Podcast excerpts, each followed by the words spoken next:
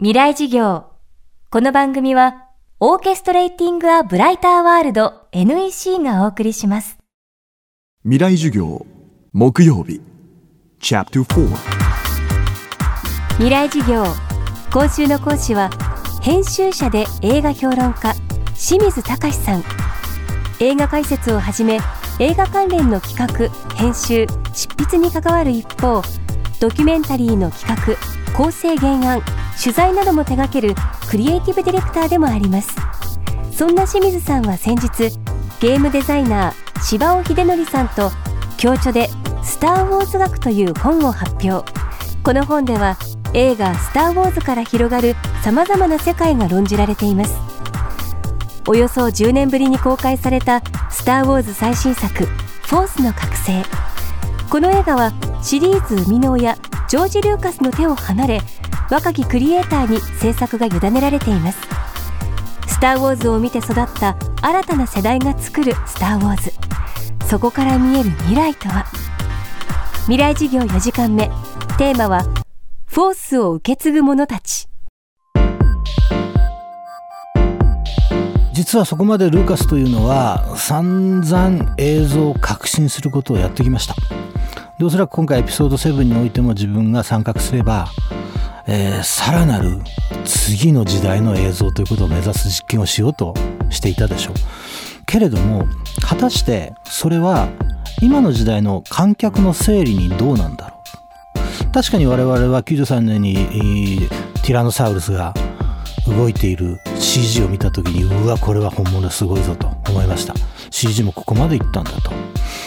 けれどもそれがだんだんだんだん時代を経ていくとともに最近のスーパーヒーローものとかほとんどアニメーションと区別がつかないような動きの CG 映画も増えてきた。それはいいこともあるけれども反面驚きがなくなり作り手のパッションや創意工夫というものに思いを馳せるということが CG になってから減ってしまったという側面があると思います。なので CG になって確かに映像は進化したんだけれども観客にとっては縮小気味になり映画としての純粋な驚きがそがれている嫌いというのが出てきている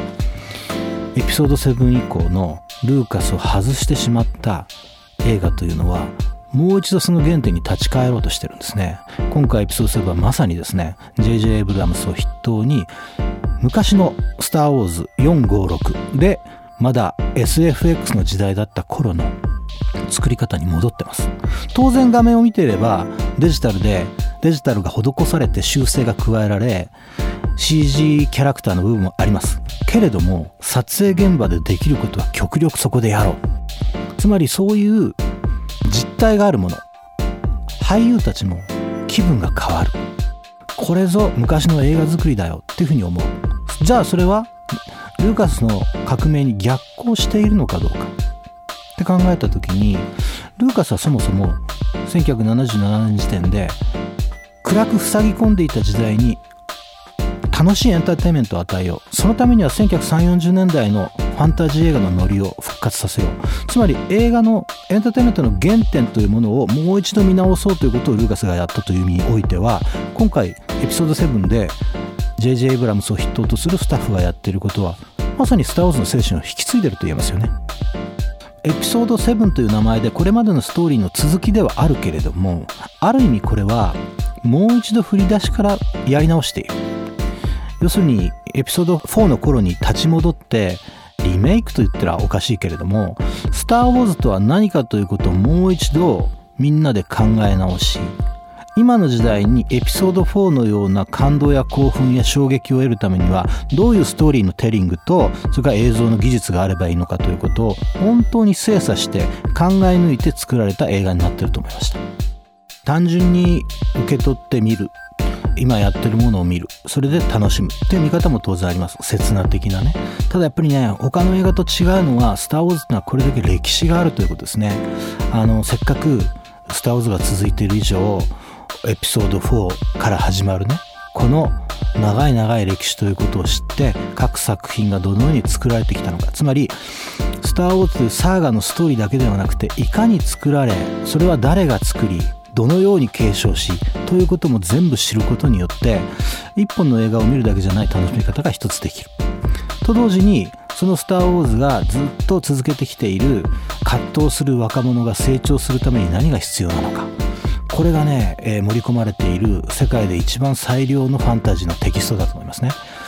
これはね、ぜひ見てほしい。そして、じゃあ、もう過去6本もあるよ。どっから見るの？っ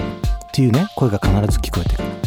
僕も昔はよくね、自分が見た時系列順にね、45612の3で見た方がいいよ、みたいなね、ことを言ったことがあります。けれども、今にして思うとですね、公開中のエピソード7から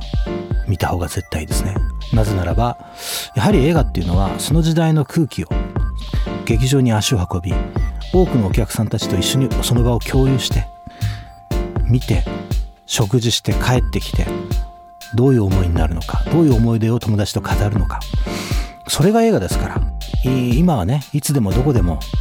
スマホで手のひらでも見られる時代になりましたけれども、できれば公開中に駆けつけて見てほしい体験だと思います。未来事業今日はフォースを受け継ぐ者たちをテーマに清水隆さんの講義をお送りしました